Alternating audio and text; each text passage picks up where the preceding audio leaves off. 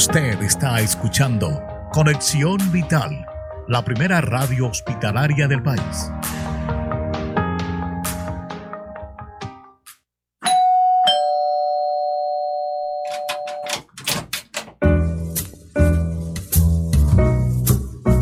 Otro invitado especial ha llegado a Cita Médica para contarnos la importancia de una vida sana por Conexión Vital.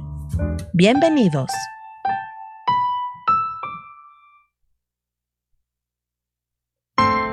Estás escuchando Cita Médica.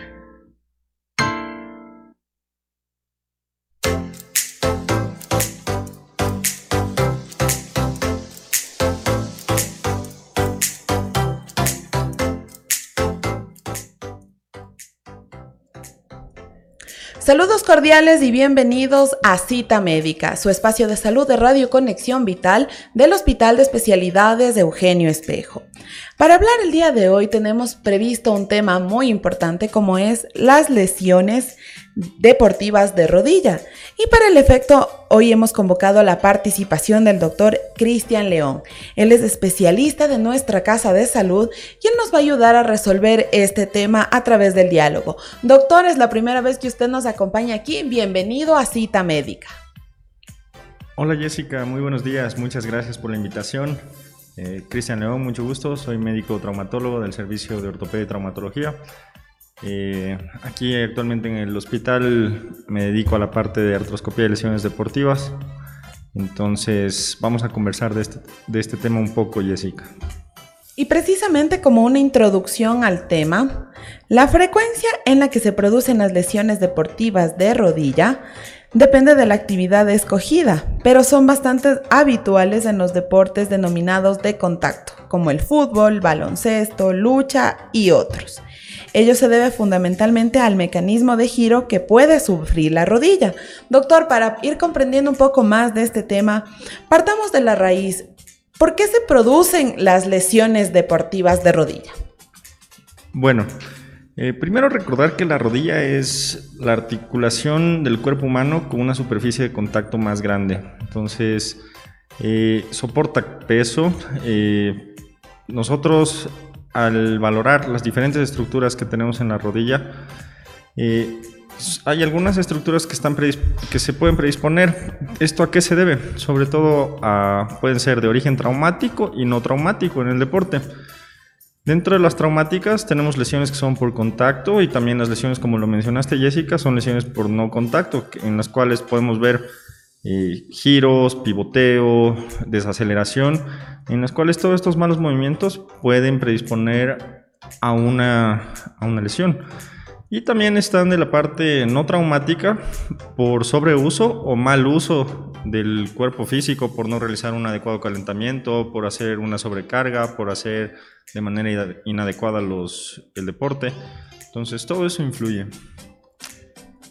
Ahora, doctor, ¿qué tan frecuente es que se pueda desarrollar? O mejor dicho, si tal vez yo siempre practico un deporte o como usted dice, no hago un calentamiento adecuado para poder practicar alguna actividad física, ¿es posible que la lesión se presente de manera inmediata o deberán pasar algunas oportunidades para que ya se genere una lesión? Sí, depende.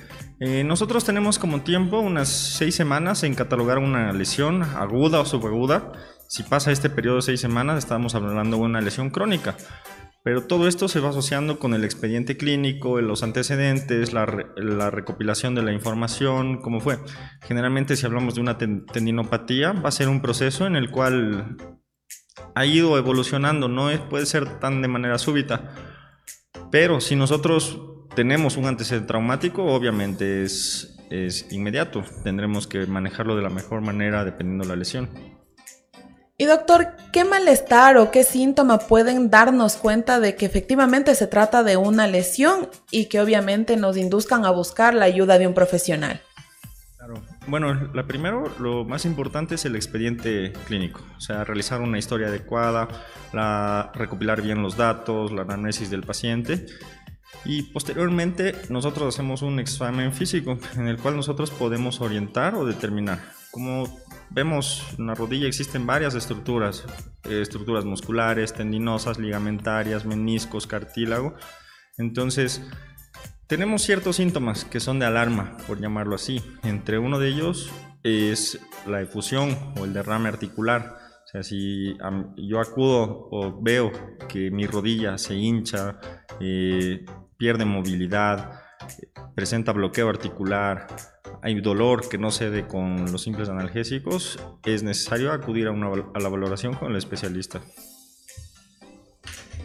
Y para ustedes tener ya un diagnóstico certero de, qué efectivamente, en qué consiste la lesión, si se han visto comprometidos ligamentos, eh, cartílagos u otros, ¿a qué exámenes se recurre para tener un diagnóstico certero? Bueno, recordar que el diagnóstico es clínico, la sospecha clínica. Lo que nosotros complementamos nuestra sospecha es con exámenes complementarios elementales que por suerte contamos todos aquí en el hospital, como son radiografías, eh, tomografía, eh, resonancia magnética, el, uso de ultrasonido. Yo trabajo de manera muy cercana con médicos de imagen en los cuales, dependiendo del caso y la premura, me, ayudan y me dan una mano y podemos valorar de mejor manera en la fase aguda y con eso establecer un diagnóstico lo más certero posible. Doctor, ¿y existe quizá alguna posibilidad de que obviamente hayan algunos factores de riesgo, entre ellos un factor hereditario? Quizás si ha habido algún problema dentro de mi familia con respecto a lesiones anteriores, ¿Me puede suceder a mí también o nada tiene que ver el factor hereditario? Algo así tan certero, eh, debemos recordar que existen múltiples patologías. Por ejemplo, están las patologías inflamatorias que sí tienen su, su nexo o antecedente familiar importante. Por ejemplo, pacientes con artritis reumatoidea, también los veo, acuden por dolor en las rodillas, y ya al rato excavando en la historia clínica preguntamos antecedentes. No, mi mamá tiene artritis reumatoide, tengo una hermana también y ella empieza con dolor en las rodillas. Entonces empezamos eh, a investigar, a indagar por esa parte.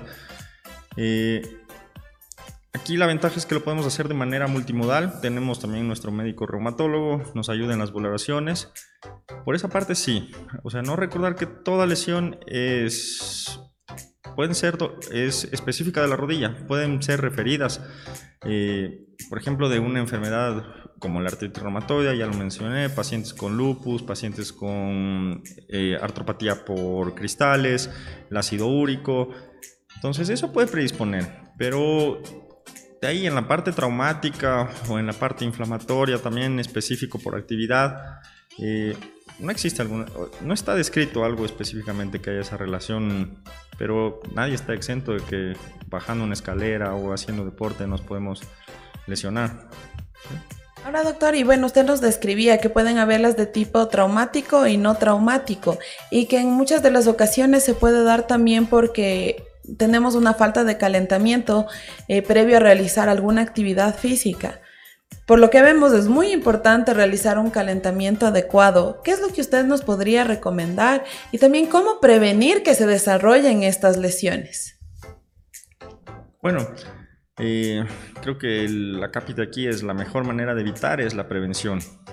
Pero ¿cómo lo podemos hacer? Si uno planea incluirse en alguna actividad deportiva, prepararse, yo creo que siempre es adecuado hacerlo en un grupo con un entrenador o incluso si ya voy a subir mi nivel, puedo ayudarme de la mano de un deportólogo para que vaya de la mano, porque si bien nosotros vemos la historia cómo ha evolucionado en los últimos 50, 60 años, antes no había tanta accesibilidad a los deportes la población era un poco más sedentaria, pero en las últimas décadas, en las últimas dos décadas, vemos que hay un boom de la inclusión de las personas, de las personas más activas, segunda, tercera, cuarta década de la vida que empiezan a hacer actividades y no con un buen control o no con un buen entrenamiento, eh, lo hacen por su cuenta. Entonces, si es que ya uno empieza a realizar algún tipo de, actividad, siempre es importante la supervisión, los consejos, informarse, instruirse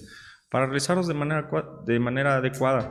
Ya les digo, si es que voy subiendo mi tipo de actividad, pues se puede trabajar con un deportólogo de manera de manera simultánea y el llevar tu, tu ritmo, tus metas, tus objetivos y realizarlo de mejor manera. Importantes las recomendaciones que nos brinda. Hoy estamos hablando con el doctor Cristian León. Él es especialista de nuestra casa de salud del área de traumatología y estamos hablando sobre las lesiones deportivas de rodilla. Vamos a hacer una primera pausa, no sin antes recordarles que ustedes pueden revisar nuevamente el contenido de esta entrevista en nuestra cuenta oficial de Facebook como arroba R Conexión Vital y también como arroba H Eugenio Espejo. Así también en YouTube, en la cuenta del Hospital de Especialidades de Eugenio Espejo y también en Spotify. Nos encuentran como Radio Conexión Vital. Lo importante es llegar a través de diversos canales para que estén estos temas de salud al alcance de sus manos. Hacemos una breve pausa y regresamos en pocos minutos.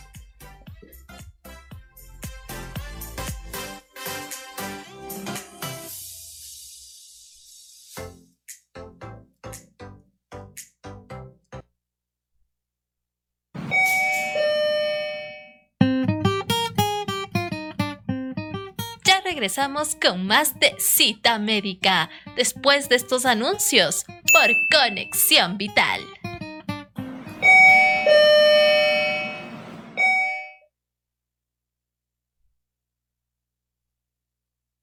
Cumple los cinco momentos al realizar higiene de manos. Antes de tocar al paciente. Antes de realizar una tarea limpia aséptica. Después del riesgo de exposición a líquidos corporales después de tocar al paciente, después del contacto con el entorno del paciente. Es una recomendación del Hospital de Especialidades de Eugenio Espejo y su radio Conexión Vital, la primera radio hospitalaria del país. El uso de mascarilla es obligatorio. Lávate las manos antes y después de colocarte la mascarilla. Usa la mascarilla desde que sales de casa. Usa la mascarilla durante toda la jornada laboral. Evita tocar superficies del rostro, como ojos, nariz y boca. Cúbrete con el pliegue interno del codo o con paños descartables al toser o estornudar, aún usando la mascarilla. Considera el tiempo de uso de las mascarillas. Desecha la mascarilla usada en una funda para evitar contaminaciones. Recuerda, el uso de la mascarilla es personal. La mascarilla debe cubrir boca y nariz hasta la barbilla. Es una recomendación del Hospital de Especialidades de Eugenio Espejo y su radio Conexión Vital, la primera radio hospitalaria del país.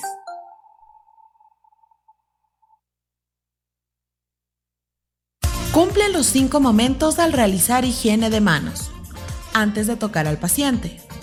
Antes de realizar una tarea limpia aséptica.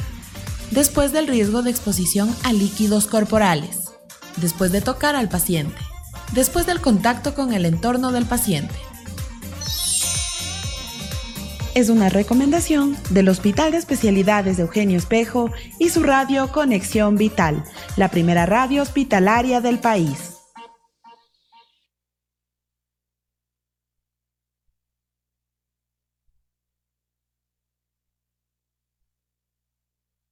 Antes de estornudar, es importante recordar.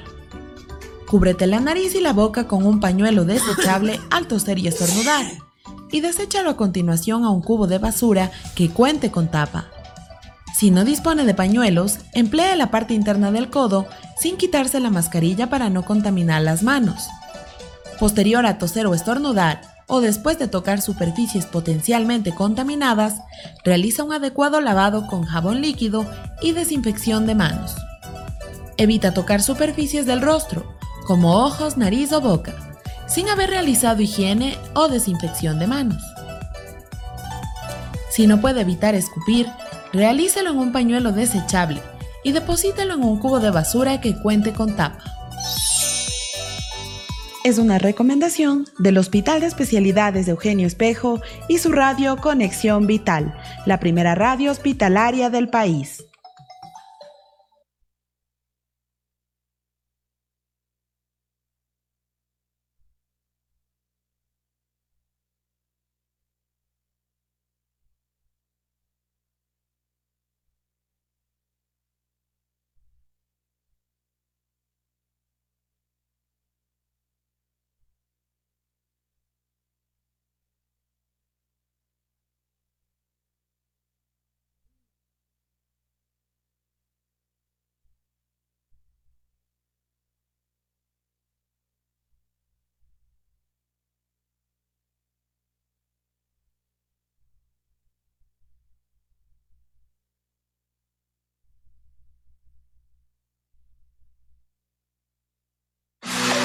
El Hospital de Especialidades de Eugenio Espejo te recuerda acudir a tu turno de laboratorio 10 minutos antes de la hora marcada. La toma de muestras se realiza en el horario de 6 y 30 a 9 horas. Para agendar los turnos de laboratorio, debes acudir de 9 a 15 horas, portando la cita médica previamente agendada.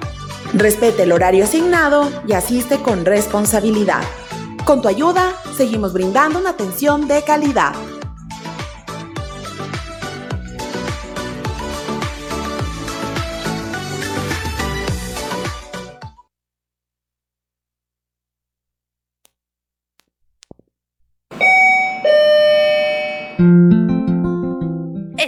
De vuelta con más de cita médica por Conexión Vital.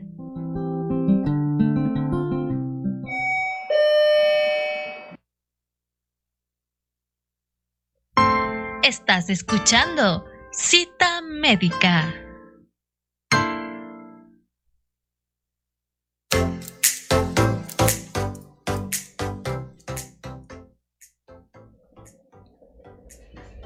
Regresamos con su programa Cita Médica y el día de hoy estamos hablando sobre las lesiones deportivas de rodilla. Para el efecto contamos con la participación del doctor Cristian León, especialista de nuestra Casa de Salud, quien ya nos ha contado un poco sobre por qué se pueden producir este tipo de lesiones, adicionalmente a síntomas y la forma de diagnosticar. Ahora, doctor, es importante abordar el tratamiento. ¿Cómo se puede tratar esta patología? Bueno, una vez que hemos hecho el adecuado diagnóstico, o sea, no todas patologías se, manejan de manera igual. Eh, lo importante es aquí llegar a un diagnóstico eh, y a un diagnóstico certero.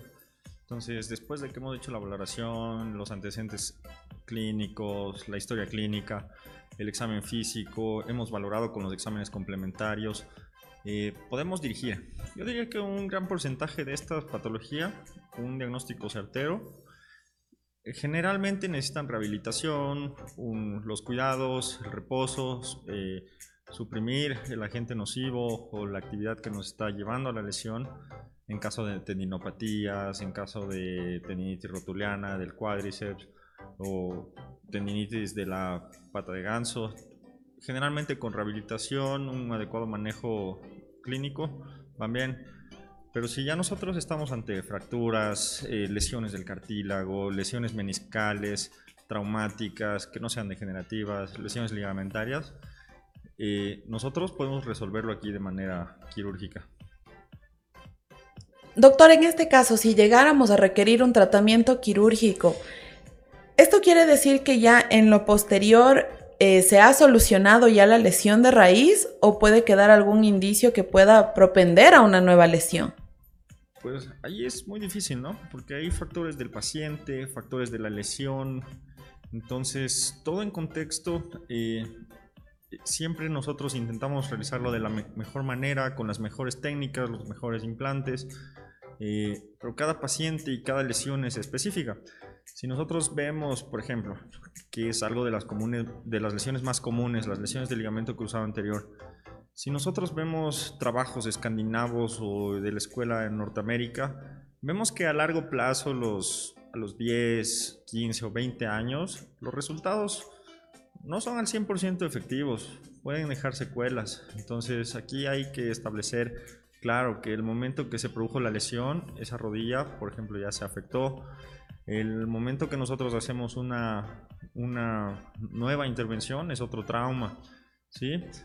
Y a, la par con el paciente y los cuidados, nosotros intentamos que estos resultados sean buenos, pero la bibliografía reporta que por lo menos mejora un 80-90%, pero si ya vamos más allá, pasado los 10, 20 años, podemos ver que estos resultados dan mucho, mucho que desear o mucho que esperar. Eh, quisiéramos que nosotros tener una técnica que sea certera pero y que sea 100% efectivo y el paciente no termine en artrosis. Pero en este caso, pacientes con ligamento cruzado anterior, a los 10 años, 50% de los pacientes que se han operado presentan cambios degenerativos o artrosis, a pesar de que se han operado con las mejores técnicas y de la mejor manera.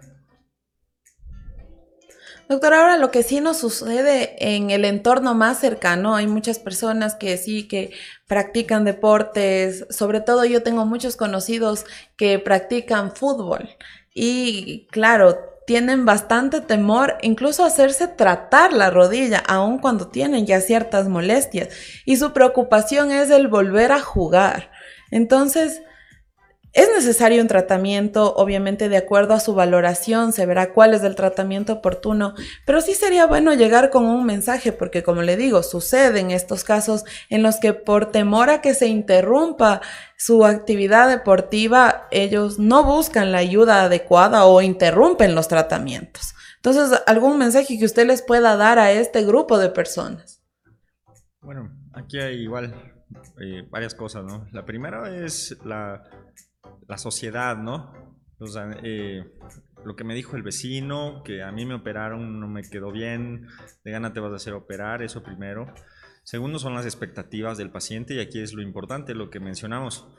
Este tipo de lesiones, eh, si uno no se cuida bien, no se rehabilita bien, no, no se maneja su posoperatorio en caso de llegar a cirugía de manera adecuada, o el paciente tiene falsas expectativas, eh, aquí viene ese problema, en la satisfacción del paciente, en que no quedé al 100, no pude interrumpir, eh, tuve que interrumpir mi práctica, lo que me gustaba, intento, no puedo, o todo es en relación a la lesión. Pero aquí volvemos, o sea, la clave, lo principal yo creo que es la prevención. Si, si planeo jugar fútbol, por ejemplo, tengo que jugar con los zapatos adecuados, tengo que calentar de manera adecuada, tengo que realizar eh, mi calentamiento, mi estiramiento. Un entrenamiento, algo que ustedes ven común aquí es el, jugador de fin de semana, en el que entre semana pasamos trabajando, llega el fin de semana y jugamos 3, 4 partidos. Y es donde aparecen las lesiones. Entonces yo como mensaje sería aquí la prevención. La prevención es la mejor manera para evitar este tipo de lesiones. Y doctor, ahora finalmente, ya como usted lo dice, es fundamental realizar un tratamiento incluso para que con el acompañamiento de un profesional se pueda retomar las actividades, obviamente con el debido cuidado. Caso contrario, se pueden presentar complicaciones, quizá cuáles son las complicaciones que podrían darse. Bueno, dentro de las complicaciones principales o las que más asusta y nos preocupa es el dolor residual. ¿Por qué? Por la expectativa del paciente, ¿no? O sea, un paciente que ya se operó, que ya resolvió su problema o ya hizo la rehabilitación. El paciente es lo que quiere es estar al 100%, no quiere tener sintomatología residual o quiere poder reinsertarse a su actividad previa, volver lo que él, a él le gusta hacer. Sin embargo, a veces hay tipo de lesiones que pueden dejar secuela o si no se hizo un tratamiento integral de lesiones asociadas, no se cumplió bien la rehabilitación, porque una parte es la cirugía, pero otra parte es el proceso de rehabilitación al cual el paciente tiene que someterse, ¿no? Yo, por ejemplo, también pacientes con sobrepeso, obesidad, les duelen las rodillas y llegan sin bajar de peso y hicieron la rehabilitación, ese rato me pasó, pero de ahí el paciente no pone de su parte, no tiene su compromiso, pues no va a tener un buen resultado independientemente del tratamiento que se haga. Eso principalmente, eh, yo creo que esa es la principal complicación que hablamos en este tipo de patologías. Y doctor, bueno, ya finalmente ya se nos va acabando el tiempo de esta entrevista, pero si quisiéramos a través de usted reiterar cuáles serían las mejores formas para poder prevenir estas lesiones. Obviamente lo que queremos es procurar por la salud y sin duda usted dentro de su experiencia debe tener un sinnúmero de pacientes eh, que llegan a su consulta por esta situación. Entonces, enfaticemos cómo prevenir. Bueno, la mejor manera de prevenir, yo creo que eh, la mejor manera es prevenir. Eh, aquí hacer hincapié, si me voy a integrar a una actividad que no realizaba y, planeo realizarla, buscar un grupo, instruirme, hacerlo de manera progresiva, ¿sí? manejar todo el contexto. ¿no?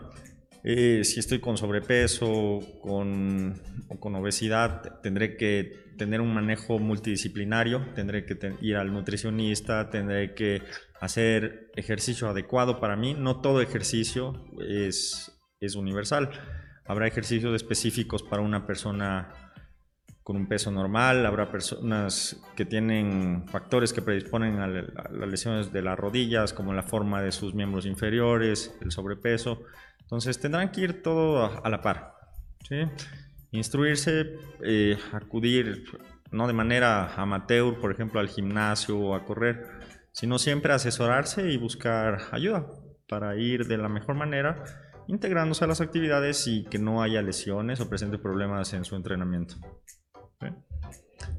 Perfecto, doctor. Le agradecemos a usted mucho por los aportes que nos ha brindado a lo largo de esta entrevista. Como lo habíamos dicho a nuestra audiencia, ustedes pueden revisar el contenido total de la entrevista a través de nuestra cuenta oficial de Facebook, también en YouTube y en Spotify. Lo importante es que las recomendaciones que el día de hoy el doctor Cristian León nos ha brindado en este espacio de salud puedan llegar a sus hogares y precisamente evitar complicaciones basadas en la prevención. Doctor, le agradecemos mucho su participación aquí en Cita. Muchas gracias Jessica, con todo gusto, siempre a las órdenes y lo mismo haciendo hincapié. Eh, la prevención es la manera primordial para evitar este tipo de lesiones y si ya tienen algún tipo de estas lesiones, pues acudan con su médico especialista para realizar un buen diagnóstico, un buen tratamiento y llegar a los mejores resultados. Buscar el acompañamiento adecuado. Muy bien, doctor, le agradecemos mucho su participación y de este modo llegamos a la parte final de esta entrevista. Nos despedimos, Edison Uchupante en el control técnico y Jessica Pazmiño en la conducción, hasta una nueva cita médica. Una excelente jornada para todos.